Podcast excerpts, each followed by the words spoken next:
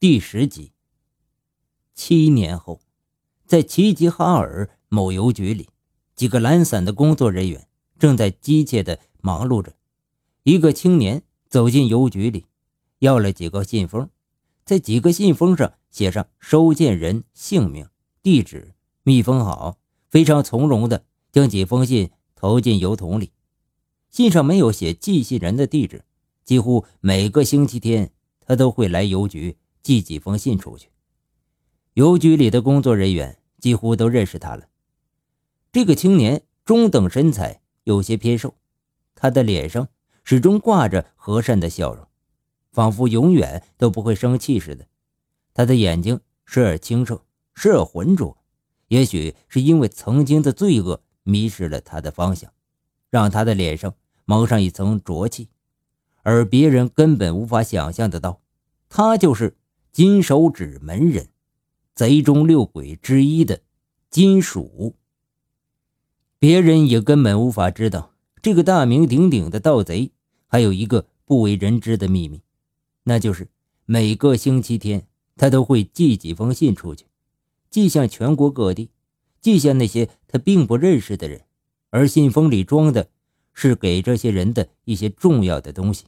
或者是粮票、肉票、布票，这些全是金属盗窃的钱包里的东西。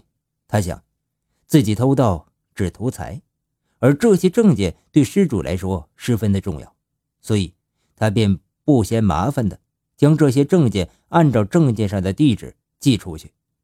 他能联想到那些失主得到这些证件时惊讶的表情。金属做完这件事后。心里觉得非常的亮堂，他出了邮局的门，来到了他下榻的宾馆。宾馆前台的服务员叫住了他：“先生，有您的信。”金属接过服务员递来的信，回到房间，抽出里面的信，信上寥寥的几笔：“明晚七点，仙人楼摘星雅间，鬼头寻找孩子。”看完之后，他迅速的将字条。吞进嘴里，咽了下去。服务员，服务员，过来！在某酒店的餐桌上，一个酷似弥勒佛的年轻人叫叫嚷嚷的。服务员连忙小跑赶了过来。嘿，胡哥，你有什么吩咐？你这红烧狮子头味道可不比以前好吃了。弥勒佛指着桌上的一盘菜，责备道：“这位被称为胡哥的是何许人也？”只见他胖脸像球一样圆，鼻子也是滚圆的，上面全是青筋，是为了显眼的，当属那两只可以挡风的耳朵，倒是一对蒲扇一般，一双小眼睛好像用芦苇叶子切出来似的，亲切地眨动着，红润的嘴唇甜蜜地微笑着，他便是东北贼王中的赤狐。哎呀，胡哥，还是您眼高。我们今儿啊刚换了厨子，是南方来的，北方菜有些生疏，要不您试试他的南方菜？你可别蒙老子，老子走南闯北，大江南北的山珍海味可都尝过。要是这南方菜不地道啊，老子今天就吃霸王餐了。胡哥说的是哪里话呀？就算我有十个胆儿，也不敢哄您呢。胡哥，地道不地道？还请胡哥你给指点出来，我们也以后好改进，不是吗？服务员笑嘻嘻的递上菜单，赤狐并不看菜单，而是随口点了十几道南方菜。胡哥，您叫这么多，你吃得了吗？服务员皱着眉头问：“你是怕老子少了你的酒钱不是啊？”赤狐有些恼了：“嘿嘿，不敢不敢不敢。”服务员依旧是笑嘻嘻的。那就别啰嗦，赶快上菜。不大一会儿功夫，菜到齐了。赤狐开始一道一道的品尝，慢慢的咀嚼着，连连称好。服务员眉头才慢慢的舒展开来。正当赤狐自斟自饮的时候，服务员送上一个字条，并告诉他说是一个年约四十岁的男的送过来的。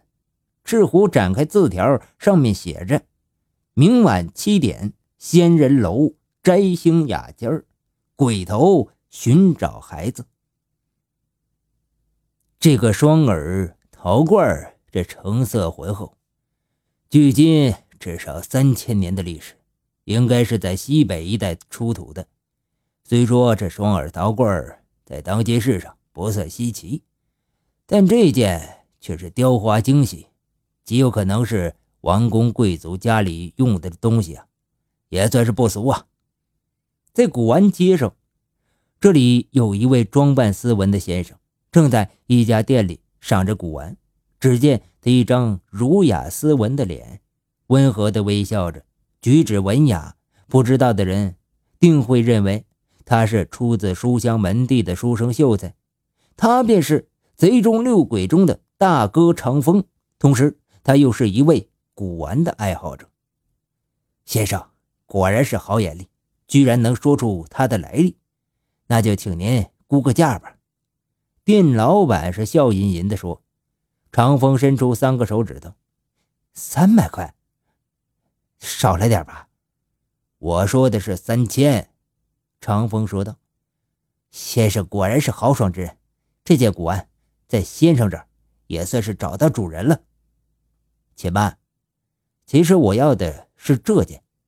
只见长风并不要刚才那件双耳陶罐，而是指着另一件做工。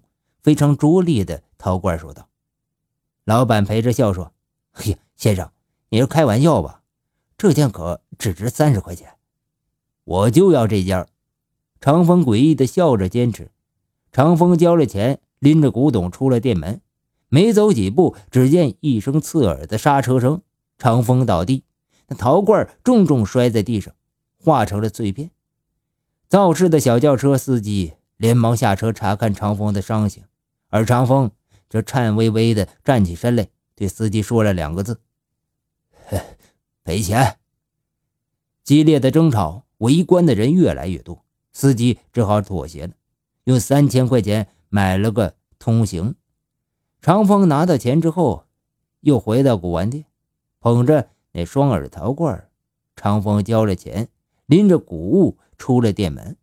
这时候，一个小姑娘迎了上来：“叔叔。”您的信，长风展开信，上面写着：“明晚七点，仙人楼摘星雅间，鬼头寻找孩子。”哎，我说鬼手老弟，看看你还剩下什么？你还能压什么呀？是裤衩呢，还是背心啊？如果你连裤衩都输在我这儿，别人会骂我不仁义。这冰天雪地的，你要是光着腚啊，那多不雅观。一个身材魁梧的人说罢。众人哄堂大笑，赌桌上气氛此刻显得异常的紧张，周围几十双眼睛都盯着这个小小的赌桌上对峙的双方。赌桌的两端，一个是庄家，身材非常魁梧；另一个则是鬼手。只见他身材瘦小，宛若是一个急红眼的猴子。别人不知道，他可是贼中六鬼之一呀。论相貌。鬼手在六鬼中属于最丑的，那鼻子大的出奇，鼻梁高高拱起来，使他那张脸奇丑不堪。尤其是他的身材，像是一个不足十岁的孩子，小而且瘦，仿佛进化论在他身上是一个败笔。就是上帝见到这样的作品，也会埋怨自己创造人的时候不该打个盹儿。这块手表少说也值几千块。鬼手从手腕上脱下一个手表，扔在赌桌上。少废话，爷爷，我继续压大。